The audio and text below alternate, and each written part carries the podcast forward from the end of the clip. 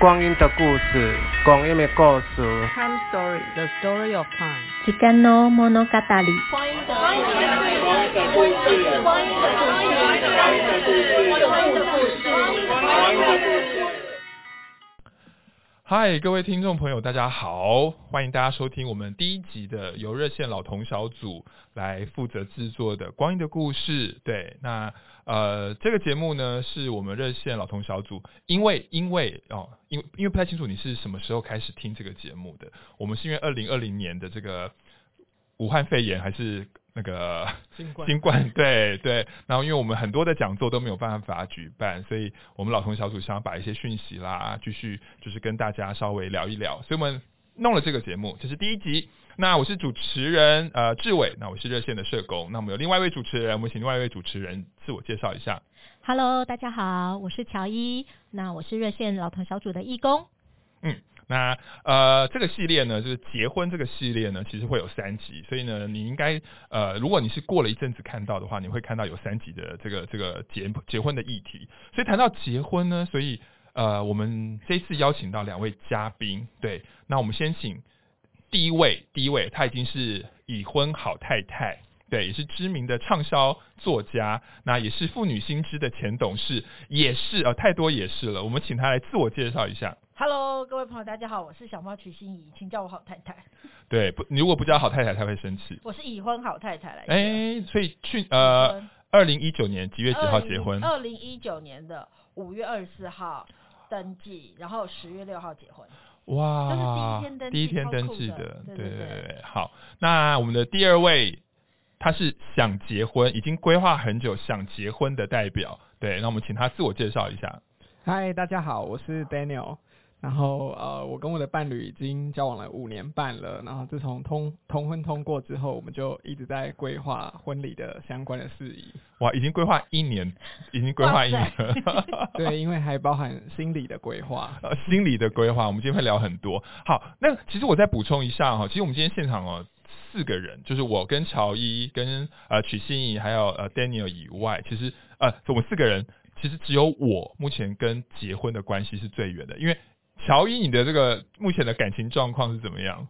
哦哈喽，那个我也是在去年同婚通过之后的隔一天，呃，就是五月二十五登记的。嗯、哦，所以，我们我们现场四四个人里面，两位女性，生理女性，她们目前都是已婚妇女，都好太太，请叫我好太太。好，那我们这一集呢，其实呢是特别想要来聊说，哎，为什么想结婚？无论是已经结婚，或者是想要结婚。对，然后呢，我们一开始要不要请那个小猫曲信怡讲一下？好啊，对啊，为什么要讲想要结婚这个问题有一点严肃。哦而且因为你知道，我接下来要讲那个，我大概过去好几年都已经讲过一万遍了，嗯，就是一个就是法律上的保障嘛，嗯，因为我太太呃，她之前。呃，生病嘛，得癌症，所以呃，我们在医疗上碰到一些问题，在保险上碰到问题，还有在财产继承上碰到一些问题，所以结婚对我们来说就是法律的保障，这样，所以其实就很简单的，真的超简单的，就没有什么。当浪漫是办婚礼的那个部分，但是如果你要真正讲结婚这件事情的话，嗯，其实就是就只是法律的保障而已。所以在还没有在你在你太太还没有生病以前，你们是没有想结婚的吗？我有，我个人，我个人从小就非常想要结婚，而且为什么？为什么？可是我就是就是这件事很好玩呢、啊。你知道我太太啊，反正大家不知道他们是谁就没关系。你知道我太太有多恶劣？她其实以前也做过同育嘛，然后她就会常常说。同婚，因为我就一直逼他，我说我们结婚，我们结婚。所以他从十年前就说跟我们在一起，今年是二十年嘛，嗯，他就会说什么好啊，等到同婚过了就结婚呐、啊。就他想说同婚一定不会过，他就说好啊，每次他说等到同婚过我们就结婚，我们要支持政府政策啊。就你知道这几年 同婚运动越逼近成功之后，他就非常的紧张。啊 所以，所以他其实心里会想说，同志咨询热线跟这个薪资等团体，可不可以不要再推同婚了？对，是其实他是全台湾最不希望同婚通过的，因为他觉得结婚很恐怖啊。对，因为他不想要，他不想要就是再增加更多的家人。你知道我们的家人都是麻烦的所在嘛，很多人家人也有好的啦，嗯。但是很多家人就是麻烦的所在啊。那结婚又是两个家庭，会变家族哎、那会增加一寡巴掌的家人，那不是很恐怖吗？是。对，所以他本来是没有完全没有想要结婚。OK，嗯。所以他呃，你你的太太的想法比较是我们在推婚权运动的时候有有有另外一些朋友的一些看法是说，为什么同志要进入到这个其实不是那么完美，甚至是有一点烦其实烦人的的的的 婚姻制度，对对对。那很多人说，其实同志为什么要进入这样的制度？所以你太太早期有就是在那个时候，她比较是这个看法。没有，她其实没想那么多，他嗯想的只是觉得结婚是一件烦人的事情。对而且她后来，因为她自己生病嘛，她作为那个生病的人，她就意识到说，哦，对，结婚很重要，所以她就说，好了，那那我们去登记好，所以我们有注记耶。我哦觉得这样反对注记，我觉得注记不就是给一颗不甜的糖果，是，就是给你一个注办家家酒对，加加酒，而且嗯没有任何的法律的那，可是他说要注记的。嗯你知道他跟我不能算是求婚了，但是平常是我跟他说我们结婚嘛。就嗯有一天我在大便的时候，他就突然赖我，他就跟我说：“哎、那我们因为我们正好要回台中，他说我们五月一号去住记一下好了。”我就跟他说：“Oh my god，你在跟我求婚吗？Oh my god，为什么在我大便的时候赖我？” 天哪，天哪 我！就是觉得超崩溃，那很浪漫，结果是我是在马桶上，他就说没有，就是注记一下，你不想要就算了。我说好好好好好。所以其实后来他觉得结婚 OK，是因为嗯，就是在法律上确实需要。是对是是，而且我想不只是生病，在很多日常生活上，还有未来的一些人生的规划上，其实其实呃，结婚真的能够有一个蛮大的保障。当然，对、嗯对。，OK。那接下来我们当然要问想结婚的，就目前还没有进入到这个你这个。何苦呢？对，Daniel 为什么为什么想结婚？嗯，在同婚通过之前，我们想结婚的原因是因为，呃，因为我的另一半是警察，然后在多年前我们就会半开玩笑讨论说，那可是那时候保险受益人还没有写我的名字啊，所以那就哦应该要结婚才可以有医疗权、保险、财产继承等等的。是对，那等到同婚通过之后，还是想结婚，原因是因为后来真的通过之后，就开始有各界的各方的关切的压力，然后我们才真的比较成熟的去看这个议题，嗯然后我们就发现，哎、其实另一半是呃真的是值得结婚的对象，所以我们就有因为同婚通过，开始比较成熟的来讨论这个议题，然后确认。呃，我个人比较好奇，什么叫另外一半是值得结婚的对象？这怎么评估的？对，因为作为作为我我讲，作为一个已经跟另外一半交往二十年的人，对我我也会常被他问说，二十年为什么不结婚？所以我很好奇，怎么样发现另一半是值得结婚的对象？嗯，我觉得是因为呃，我这几年在工作上就比较不稳定，嗯然后时常就会回家问我另一半说，我工作好辛苦，我不喜欢，我可不可以离职什么的。那一开始他都会很担心，后来他就、最后他就说，没关系，不管你做什么决定，我都会支持你。哦你就要明天就要离职也没关系，我也会支持你。哦，哦，好感人哦。乔伊有什么要问他的？让我先抹一下我的鸡皮疙瘩。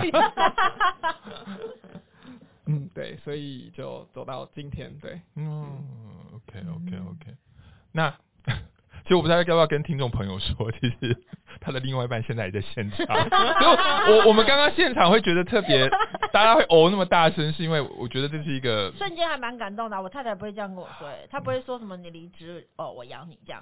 因为她人生最大的愿望就是当老爷，她就是想要当小白脸，但从来没有如愿过。那你有这样对他说过吗？呃，有哎、她生病的时候，呃，嗯就呃应该要回去上班嘛。嗯就嗯比如说请假请假请到十月，我就观察说，哎、他怎么没有回去上班这样？他就说他很累，要再休息。我说好啊。然后后来他又过一过一阵子，他就说已经十一月了，他没去上班，我就忍不住说，你是不想回去上班了吗？嗯，他就说对。这个是病人啊，我知道说哦，好吧，这样就不知不觉也六年过去了。各位是好吧哦，跟对刚刚我们 Daniel 另外一半讲的是很不一样的哦。对他，我就说哦，好吧。对。那乔伊呢？乔伊那时候的状况是什么？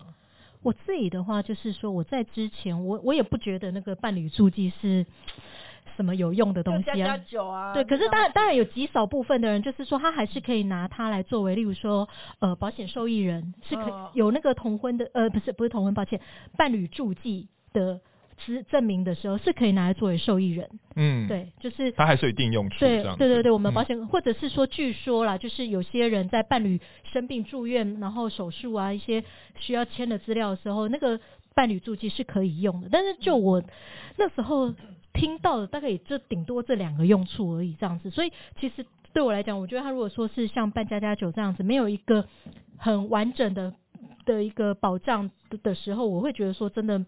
没有必要这样子，所以其实，在过去的之前的伴侣的时候，其实就会觉得说啊、呃，那就算了。这样子。哦、对，然后可是等到遇到我老婆之后，嗯，然后就觉得说两个人在一起，然后会有对未来的一个想望，然后对于一起生活，然后一起经营一个家庭的样貌，我觉得有有这样的一个想望这样子，所以。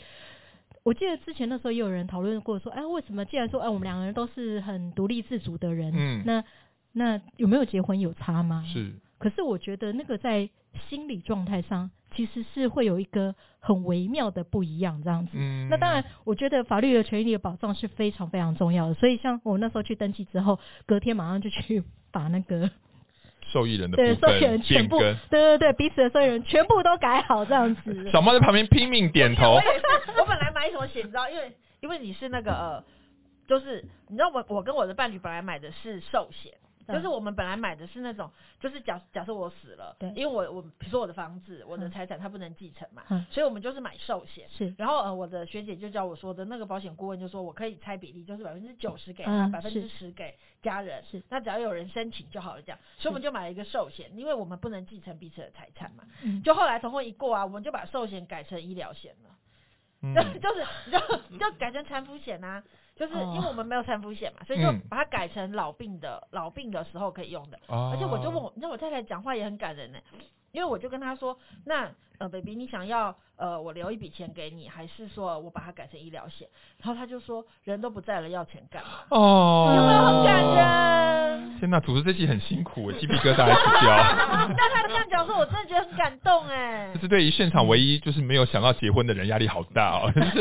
哎，可是可是我另外一个问题，因为我们今天的题目就是为什么想要结婚？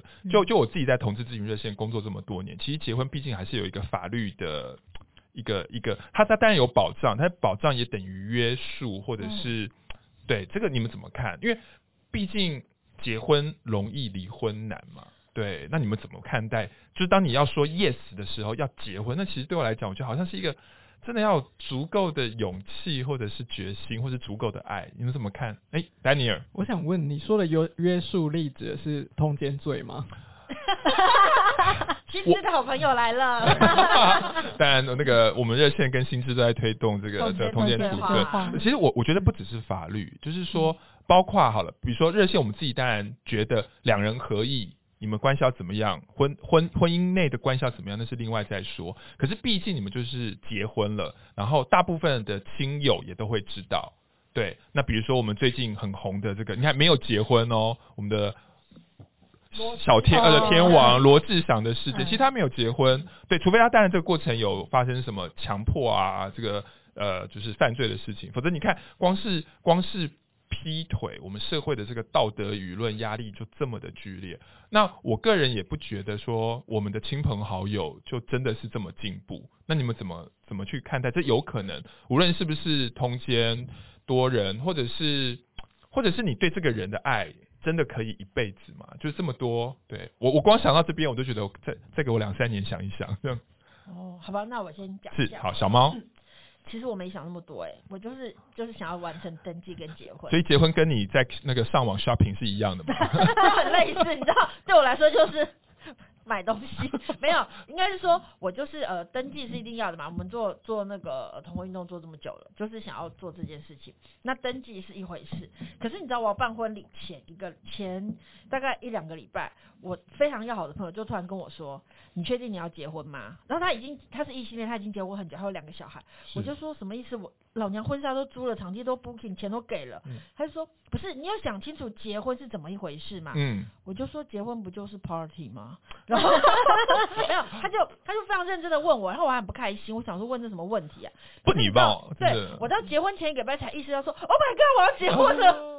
哦 Oh my god！所以两个礼拜前问你，你觉得这是什么问题？可是等你自己面临到倒数的时候，你开始觉得哇，对，那那就是一个 promise，你知道吗？我们以前我三十岁的时候，我我的 partner 说要买房子，然后我们都已经看好要付定金喽。我那时候没有买，我就跟他说我没有决定好要一个跟一个人买房子，那是一辈子的事情。是，可我今天要结婚嘞，我的天呐！然后。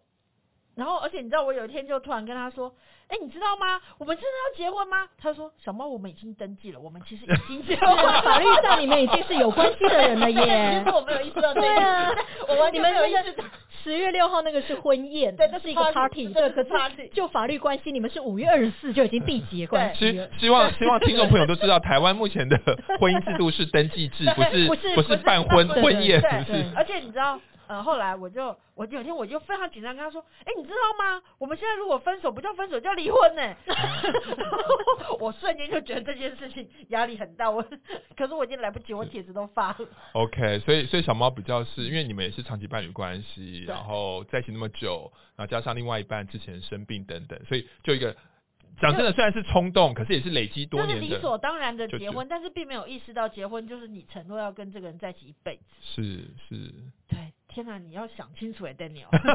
对，就是这就是同婚通过我一直在想的问题，因为我问过很多就是结婚的人，他们就刚结婚不久，他们就说哦，就登记一下，好像好像婚前跟婚后的生活没有太大差别，所以我就接受这个想法。但当同婚通过之后，身边的人开始来问说，你们什么时候要结婚的时候，我就忽然间意识到说，哎、欸，其实不是只是法律上的登记关系改变，嗯、而是你跟这个人的相处，然后你要背负的责任、你的承诺等等等。所以我开始有一点点的却步，但是我现在还在自我摸索当中。哦，OK，对，所以就像我刚刚讲的嘛，众人会知道你们的关系，这件事情其实是会有会有压力的。对，会有压力。嗯，OK。那 Danny，我觉得你在婚姻当中这个承诺是什么？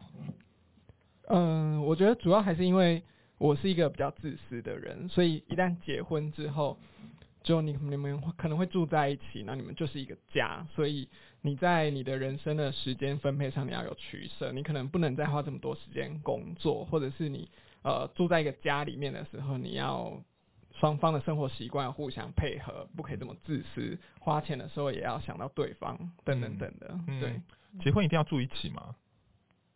哎、欸。我没有想过这个问题，我不知道，我是真的不知道，就结婚一定要住一起吗？对，我因为我跟我太太曾经分开住过，就是我住花莲，她住台北，嗯，住了三年，是，就只有周末见面。可那时候还没结婚嘛？那还没，可那时候已经在一起十几年了。哦，但但那时候我就会觉得，呃。妻妻感情要好，还是住在一起比较啊？不过志伟比较辛苦，我不辛苦啊，我觉得这样还不错。我个人比较黏了，各取所需，各取所需，乔伊说，各取所需，对对对对对对，好，所以呃，结婚真的就是一个，无论有人是冲动型，有人是规划型，有人要想很多。那呃，我想问一下小猫，那结婚之后，目前觉得真的有什么样的改变吗？嗯，对，先讲有没有好处坏处啊？我们就摊开讲，也给 Danny 有一些 准备嘛，对不对？任何要来，对啊，任任何任何事情都有好处坏处嘛。我们我们不用一昧的去赞美婚姻制度，但好坏我们都来讲。对，目目前感受到的好处是大于坏处的。是，好处是呃，比如说，哦，我那天有写篇文章，就是在讲说，嗯。我觉得同婚之后有一个很重要的东西，就是我那天去银行办一个开户，不是很迷信吗？所以上面老师就说 我要找那个颜色，银行标准色是蓝色的银行开户。所以我就去开户。哈，总之我去开户的时候，就是呃就可以申请一些约定账户。嗯，然后我就填了我太太的约一个户头，因为我有时候我们要汇钱什么的比较方便，哦、是我就填了他的约定账户，其他都是我自己的，嗯、但有一个是他的这样。就后来那个银行的小姐就说：“哎，那这个约定账户是谁的？他们可能要确认。嗯”我就直接跟他说：“我太太。”嗯。所以你知道，啊、可是你知道以前我们都不敢讲啊。可是我今天就想了一下，我就说我太太这样。嗯、然后那个行员就嗯，好像好像待了零点一秒一类的吧，但是很快就很专业，就帮我办完这样。啊、可是你知道我内心的感觉是。干真的超爽的，嗯、我说的超爽是因为你以前都要编一个理由说，这是我表妹，这是我堂姐，这是我谁谁谁，可是我们就终于可以不用再骗人了，就是她就是我太太啊。然后那那你知道我太太是个很低调的人，就有一天我回家，她就很兴奋跟我说：“小莫，我跟你讲，我今天就帮你领挂号信啊。”然后那邮差就问我是谁，我说那然后呢？他就说我就说我是他的伴侣啊。然后那邮差就不相信，他说那不然你要看身份证嘛，哇因为身份证有配偶栏啊。嗯、对，就你知道那种。感觉其实真的很好，就是你就是可以直接跟人家说这是我太太，嗯、因为我们我就是一直在做很多的尝试嘛，就是呃比如说我们开始办婚礼的时候挑戒指，嗯、我就会说这是我太太，然后我们去蜜月的时候，我就会跟饭店说我们是度蜜月，然后各种就是我就一直在想说我想要试试看别人的反应是什么这样，嗯，而且因为我们已经做了那么久的。就是比如说，不管在街头或干嘛一些冲撞，嗯、所以我觉得我可能比别人有多一点点的力气去做这件事情，所以我就想要让至少跟我接触的人，嗯，习惯说哦，会有同女同女生来办，那个、嗯、呃一个约定账户，但是那个另外一个户头是他的太太，就是我想要让人家习惯这件事情，嗯，所以其实我觉得结婚之后就是在公共上面，嗯，这个是最大的更自在，对，就是很自在，嗯、因为其实以前。如果通婚没有过，你那样讲，人家可能会想说怎样这样，嗯、就是他接受他，他们不太能理解。而且有些人根本不相信两个女生是真的相爱。对对，对。可他们现在就也不能不接受。对啊，身份证给你看嘛。对啊，对啊。那坏处是什么？来说一点吧。坏处，可是好像也没什么坏处，而且因为结婚之后，我就可以理所当然不回家过年了。啊！天大的好处，握手。乔伊跟小猫现在正在用力的握手。哎呀，其实对好多很多女生来讲，不回家过年真的是。我跟你讲，真是太爽了。我今年就是每次过年会跟家人吵架，是很烦，所以想到要过年了，到底怎么办这样子？然后来，我就突然想到。我以我本来想说，我就跟我太太说，办这样好了，我就跟我骗我家人说我去你家过年，但其实我没去。后来过一下，我想说，我去我太太家过年不是理所当然的事吗？嗯、你们两个成家了，就可以两个自己在自己的家过年。对对，所以我就没有回家过年，这是我人生第一次没有在家过年哎、欸，哦，真是。Me too，很爽吧，很爽吧。OK OK，因为我就出国了，哦，就出国了，我除夕就出国了。恭喜哦，所以搞不好这集播出之后，女同志结婚的比例，不不不，又在增加了。对啊，对啊，对啊，对啊。好，那 Daniel 你自己想呢？好处坏处？嗯，其实我们现在就是呃，大概开始同居了半年，嗯，所以我觉得有点像是试婚的感觉，是。所以。坏处的部分是现在才真正要开始磨合生活上的一些习惯，嗯，然后那些生活上的习惯就会发现，其实都是来自于原生家庭的不同，然后造成两个人的习惯不一样，然后需要磨合，而这些事都没有绝对的对错的，是，对对，这是我目前。想象得到可能婚后因为住在一起而会有的坏处。嗯、那个乡野传奇的离婚最经典就是挤牙膏的方向就离婚，所以所以有有类似这种，你们现在就是试试着在结婚之前先把这些生活的事先彼此理解这样子吗？对，但好险我们的问题不是在挤牙膏上面，那是什么？是就是呃，我们的厨房都会有那个琉璃琉璃台，琉璃台水槽是。那如果你在煮饭的时候。准备那些食材可能会有一些厨余的厨余塑料袋，嗯、那那个厨余可不可以顺着水流到那个那个排水孔呢？不可以啊！哎、欸，我们家也是不行，但是我的另一半他们家就是都让它流到排水孔之后再一起把它挖出来整理。哦，OK。对，就为了要处理好，否则我会想离婚。对，对，对，因为我们家就是绝对不会让他流进去排水孔的。哦，那很难清哎。对。但因为堵住了，就真的要找找人来通哎。哦，因为他会放一个类似那种滤网。哦，滤网。哦，有放滤网就还好啊。对对对。哦，有放滤网就还好，小猫已经可以可以可以。对。而且他不是完全让他堵住这样。不会不会，不是让他堵住。对。但这个议题我知道，因为我是会煮饭的人。对，就是有有我我以前都会觉得那个那些厨余残渣，隔两天收一次就好。以前很早以前，可是我的伴从以前他觉得就是当天煮完当当餐就要清。对啊，厨余就是要。没有没有，厨余我觉得是丢拿去外面丢就整个拉起来丢掉啊。对他觉得每一餐煮完，我们每天晚上都会丢哎。我们没有哎。我们也是每天倒。我我想到一个坏处了，是哦，类似就是你知道生活上都会有一些小小的摩擦。然后每一次发生那些摩擦，然后你放大那个缺点的时候，讲说：“Oh my god，我要跟他在一起一辈子，因为我跟他结婚了。”然后我现在如果跟人家说我离婚，我结婚的时候请那么多人，我离婚也不好说出口。然后为了这么小的原因，而且你就是会想说，因为你们没有结婚的时候，就算我们已经住在一起十几年了嘛，嗯、所以你没有结婚的时候，就算他没有把那个垃圾弄好，好，其实通常是我没有弄好了，那那你可能会觉得说算了，反正。怎么样呢？可是结婚之后，你就会想说：“我的天哪，我跟他在一起一辈子，嗯，我一辈子都要忍受这件事情。”哦，哎，可是这样想，真的就压力很大，压力很大啊！可是又不能怎样？可是，对，那怎么办？结婚不应该是这么大一个框架吧？对，所以其实还是可以离婚，只是说，就大家压力不要这么大。怎么会找到这个结论呢？妇女心知，妇女心知，好聚好散。我们在创业，好好聚好散，非好聚好散。对对啊，没有没有，呃，可以离婚是一回事，但我的意思是说，坏处嘛，先不要讲坏处嘛，就是说，呃呃，好处很多，可是坏处就是你看着他想说，我的天哪，这样我要跟这样的人在一起一辈子，其实也没有很坏，就只是一个。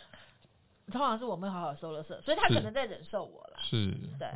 好，那刚刚讲到好处坏处啦，那我可能我们再问接下来的问题是，呃，我我也我也觉得很多很多同志伴侣在结婚之前，其实也都会去聊一聊、谈一谈，结婚之后是不是该有没有什么样的协议这样子？对，好，比如说好了，我知道我们老同小组有义工，他其实就在结婚之前，他跟他另外一半就有讨论到开放关系。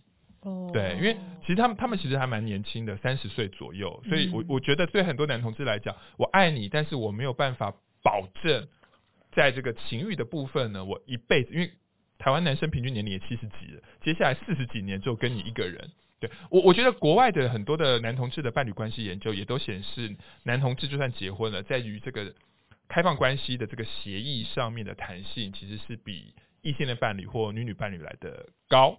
对，所以 Daniel 有想过吗？这样子的，我们好像虽然我们是开放式关系，但我们现在对没有没有特别针对，就是如果结婚后会不会有什么改变？所以我们唯一担心就是通奸有有没有办法除罪化吗？可是他没有除罪化，只要对方不告就好啦。对啊，但是就好像你有一个把柄握在他手上。而而而且先讲一下，而且通奸罪目前到底适不适用男男女女？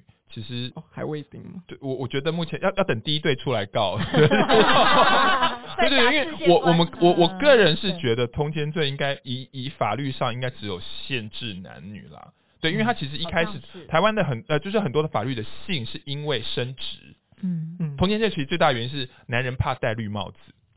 嗯。对，就是小孩不是我的这个原因。可是我们两个男的无论再怎么搞，就是生不出小孩啊。所以对对，但是。我觉得这个台湾呃，比如说保守的意识形态会不会影响？这个不知道，所以当然我我也不再期待第一对了，不太清楚听广播的时候有没有第一对出来了。我就希望说真的不需要不需要有这个，可是的确的确，就算他我们不是呃不是用通奸罪，可是我刚刚讲的，比如说这件事情传到亲友，比如说双方的父母，对，比如说 Daniel 的 Daniel 的妈妈竟然知道警察在外面跟别人。三 P，对，我觉得，我觉得这个会不会影响？就叫婆媳吗？不太清楚，其实好难界定哦。就是说，这个关系其实是会影响的嘛？对。对耶，你提到一个我们没有想过的问题，但首先在就是结婚前，我们也还没有让家长知道我们是开放式关系。我觉得，我觉得这个比这个比要出同志的柜还要难。这种事也没有必要跟爸妈讲，他们呀。结果妈妈说：“我跟你爸老早就是了。”其实我觉得我们老一辈很多就是视而不见。哦，就是就是对啦，有些话不能说，有些话不能说，对对啊对啊对啊，所以还没有谈。对，但是如果你们真的要结婚的前两个礼拜会谈吗？我其实感觉应该不会有太大问题，不会有太大问题。对好好好，那。我们没有这个问题啊！哦，我不是呃不不限开放关系啦，我说婚前，对，我只是协我是举例，婚前有没有什么协议？可是开放关系我们也讨论过哦，真的，不是因为结婚，是我们在一起没多久就讨论这件事。哦，因为你哇，那是二十年前的事了耶。也没有，对我就是不停的争取开放关系而失败。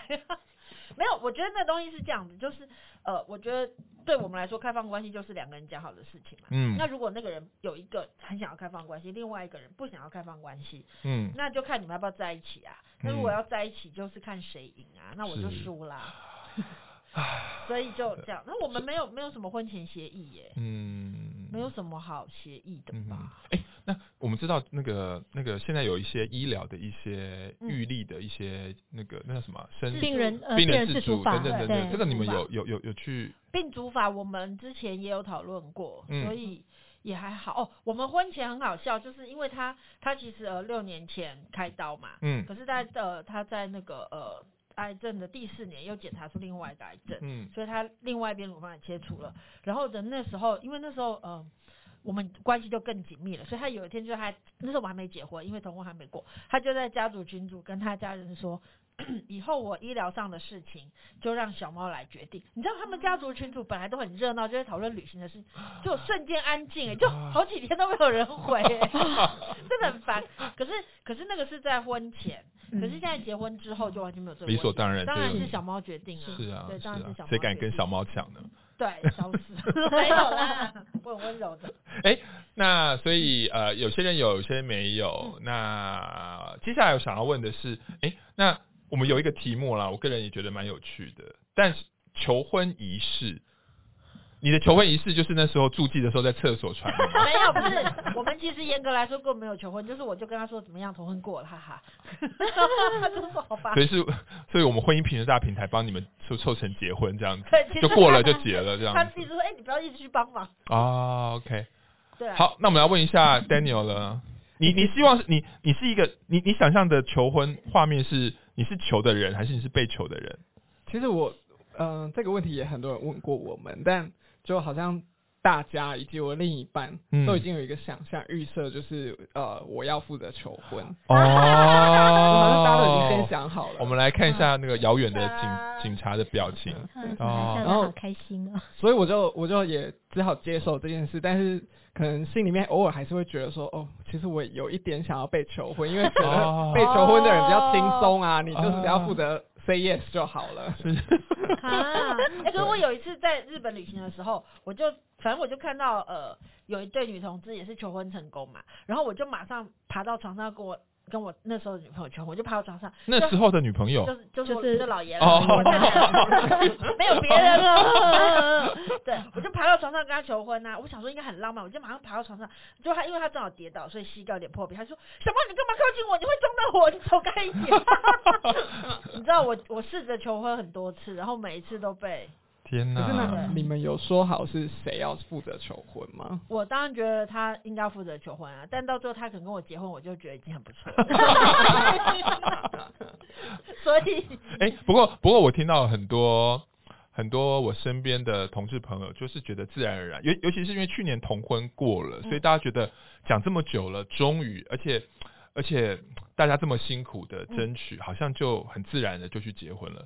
就是像小猫讲的，就是哎、欸，同婚过了、欸，我们要不要把这个办一办？对啊，那就结婚了。对对，对，而且我我自己我我不太清楚身边的朋友，像热线有一对拉子朋友，他们总共结婚结三次啊。第一次前两次当然是在那个那个同婚通过之前，一次是在他们在台湾自己办的。哦、嗯。对，那时候根本没有法律效益嘛，可是他们也是在一起十几二十年。对，他们就办了，那我还是婚礼主持人，那还蛮感动的，双方的亲人也都有来这样子。那后来他们两个就去加拿大，哦、去呃、哦、类似呃打工游学这样子，嗯、就是工作。对，那加拿大那个同婚是通过的，那外国人在那边也可以办，嗯、也可以去申请。对，所以他们也在那边又再结了一次婚了。嗯，对。可是当然这个婚姻是那时候同婚没过，所以在台湾也是没有用的。嗯、然后第三次是同婚。过了，过了，嗯过了。所以他们、哦。他们也参加了去年五五月二十四热线跟婚姻平权大平台还有台北市政府办的联合婚礼，所以他们结了三次婚。哇塞。哇，很棒啊，都是同一对啊，他们他们有求婚的过程吗？他们有求婚，好像好像最早还是有了，可是他们也就是那种在一起很久，就觉得好像好像开口讲个两句话，也知道对方在想什么。嗯对对对对，因为也是经历过一些，比如说波折啦，或者是身边有一些生离死别。哦对对对，我我觉得蛮多的朋友都是因为，比如说家人家人有家人过世啊，对或家人重病，然后就会联想到说，哎，那我们两个的关系是不是应该再做一个确确认这样子？嗯，嗯，对小易要不要说什么？对你也是没有求婚？有啊，我们没有。不过其实因为我老婆她就是在在之前他母亲过世的时候，就是那时候在医院加护病房的时候，嗯。那他也是就是有跟他妈妈说，就是请他妈妈放心，然后、嗯，那他已经就是有一个很好的伴侣这样子。哦对，然后那时候他回来，对他回来跟我讲，那我也是哦马上眼泪就掉下来这样子。对，然后那其实我们好像也没有说谁跟谁求婚，就是说我觉得经历过一些生离死别，尤其像刚好像我老婆她刚好一八年那那个时候。经历了说狗狗离开，嗯就是已经养了十几年的狗狗，嗯对，哦狗狗离开，然后自己的母亲过世，然后自己的好朋友过世，嗯然后甚至还有一些就是很多的一个状况。那其实因为我们都一起这样子走过来，这样子，然后嗯他觉得他很被支持到，嗯对，所以他他就会觉得，就是就是我们其实也没有特别讨论什么。呢但是像比方说，因为我刚好前一阵在看脸书的动态回顾的时候，还在想说，诶，四月二十几号好像就是那时候说，通常你要预约结婚登记是一个月前可以开，就是开放预约登记的。嗯所以我们其实是那时候我就已经先打电话去预约登记，虽然虽然还不知道，虽然还不知道说能不能够。真的结成婚，因为那时候真的不知道说是什么法源嘛，因为法案还在还在瞧这样子之类的，对，所以哦那时候真是无欲不一，无意不语这样那时哦，候真的好累哦，我的。妈对啊，五月十四号、五月十七号 晒得要死，或者是淋的要死。我我那天我那天还在想说，五月十七号那天在那个大舞台上，我就少讲一段话，我就是想起来都觉得非常的哦。可是因为我是介意很久，但我那天跟志伟讲说，但我讲出来就一定会哭，嗯 因为那天在台上忘记讲说我们要感谢像邱妙金啊，像 Miki 啊，啊，嗯，对，那么多人，然后我们终于走到这一天这样子，嗯对，那个。我我我记得那那呃同婚的那几场大型的活动，真的非常多人哭这样子。对我自己主持，我都要在台上就是按耐很久。如如果好这样利用这个时间，如果你是在过去这几年有参与我们热线啊、婚姻平权大平台几个团体办的街头的行动，在这边代表我们所有团体非常谢谢你。非常对，因为 我永远记得第一次大型的街头活动，就是前一个礼拜互加盟上去抗争，我们临时说我们也要上。也要上立法院表达同志团体跟整个社会支持同婚的声音。嗯我记得，因为我们真的不知道会有多少人愿意站出来，而且那一天还是上班日早上。上班日的早上，对我，我记得我走过去的路上，我好紧张哦，因为我自己主持好多场同志游行，我都知道人大概是多少，可是那一天我真的不知道多少人。然后护家盟说他们有一万人，我想说靠，如果我们只有小猫两三只，不是你啦，对。就一只，对你一个人抵 抵一百只这样，对，就那天我想说，如果我如果我们现场人数只有一两千人，讲真的也是很谢谢大家，因为大家知道就是说，护家盟那边其实蛮多都是所谓的退休，人士嘛，员，动员的，对，可是我们这边大部分都是上班族，所以我记得我永远记得我从从那个捷运站走过去，大概五分钟的路，我好忐忑，我很怕说没有人，就我到现场，我七点四十五到，七点四十五现场大概就好几千人了。对。对，那我那时候真的非常感动，谢谢谢谢大家。七点好像就是要集合嘛，嗯。七八点到那边，然后就非常的忐忑，想说完蛋了，而且嗯。同志要早起真的很很难啊 真的很难。就那天我们还没有走到集合点，就已经很多人对就哭这样子，就好感动哦，嗯大家都真的都来了这样。对，所以也也希望呃，希望提醒呃正在听我们这个 podcast 的朋友，光阴的故事 podcast 的朋友，能够知道说，其实呃，我们今天能够享有一个比较平权的法案，但它不是真正的平等。可是这一路上，其实是你我还有更多，搞不好已经有一些人先先离开我们的朋友，跟我们一起努力促成的。那希望大家在你现在可以享有婚姻平权的这个这个权利的时候，你可以再为更多弱势者能够再做一点点事。这是这是我我相信是我们今天所有人的的希望，对不对？好，讲的太沉重了，我们来讲点有趣一点的好了。今天讲到要不要结婚，哎，那你们对于戒指啦、蜜月啦，在应该都有一些想象嘛，对不对？OK，那我知道这个部分小猫有一点太。坎坷跟对，要不要讲一下？没有，其实我就是步步逼近啊。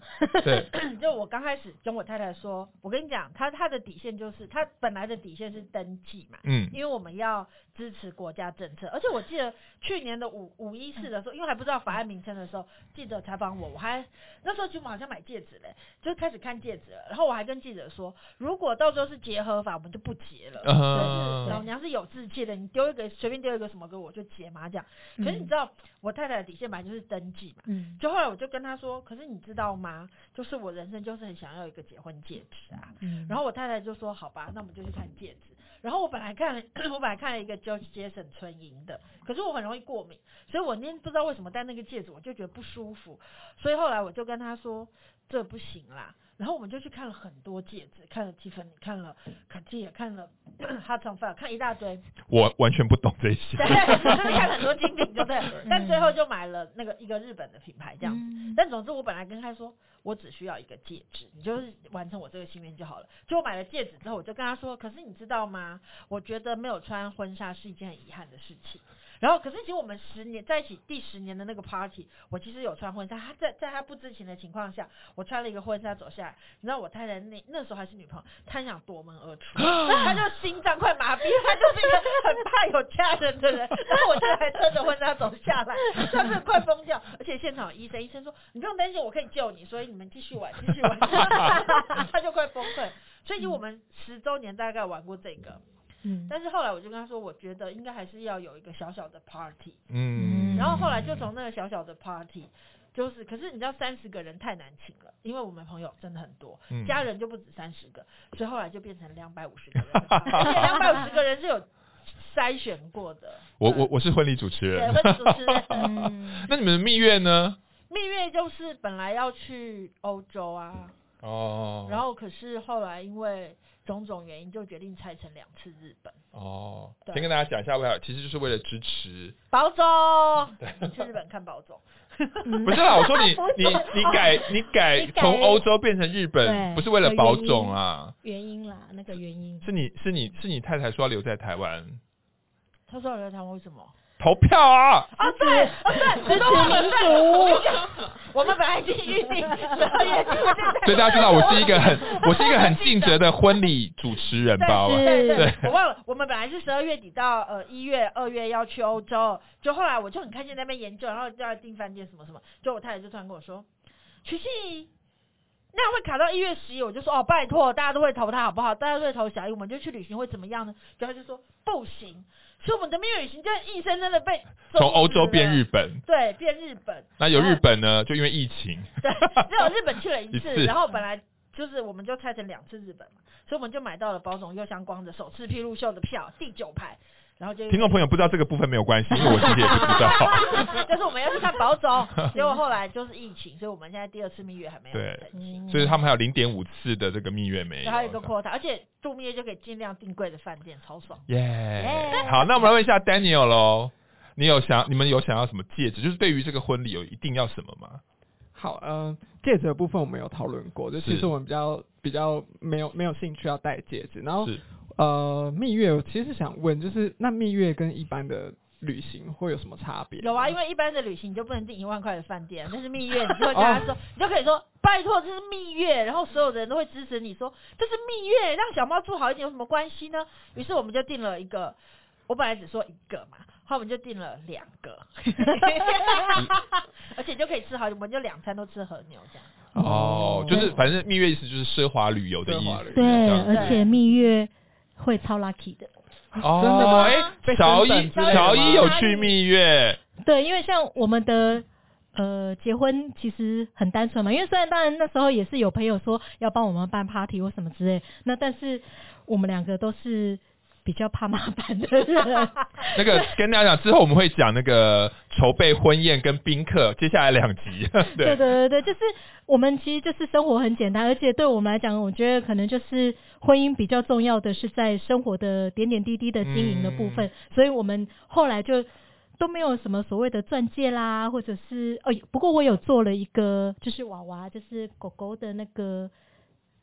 链坠就是，还有我亲手做一个给他，就是做结婚的礼物这样子，对。然后那婚纱也没有，那婚婚礼也没有，呃，婚婚宴也没有这样。但是，但是有蜜月，对，我们就去度了蜜月。哪里呢？我们去俄罗斯哇，看极光哇，而且我们两晚极光都有追到，哇，对，而且因为。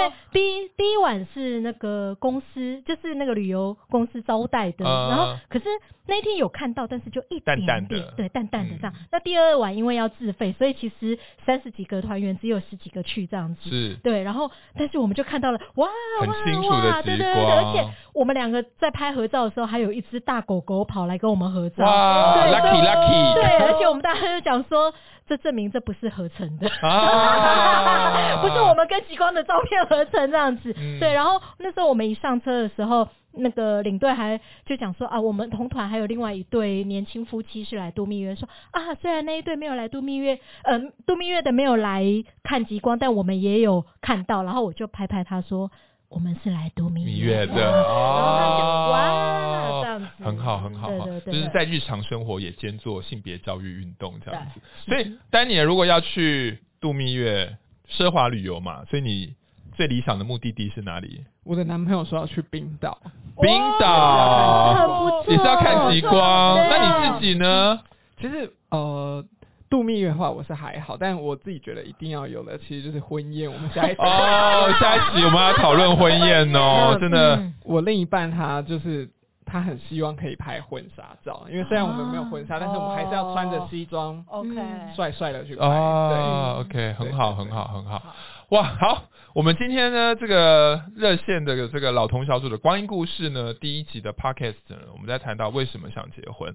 那大家可以知道，其实结婚是一件幸福的事，其实也是一件有责任的事，也许也可能是一个冲动的事，但是也是一件有责任的事。那结婚也可以带来奢华的旅游，但是 也会带来很多的，我想呃日常生活里面的照顾。所以我想呃希望呃透过这一集，你们听到了呃小猫瞿欣怡，然后我们老同小组的义工的 Dan。然后还有我们另外一位主持人乔伊，他们对于想结婚或已经结婚的点点滴滴。那下一集呢，我们其实要来讨论的是很重要的筹备婚礼、筹备婚婚宴的议题，非常精彩哦。对，好，OK，那我们在这边跟大家说拜拜喽，拜拜。拜拜。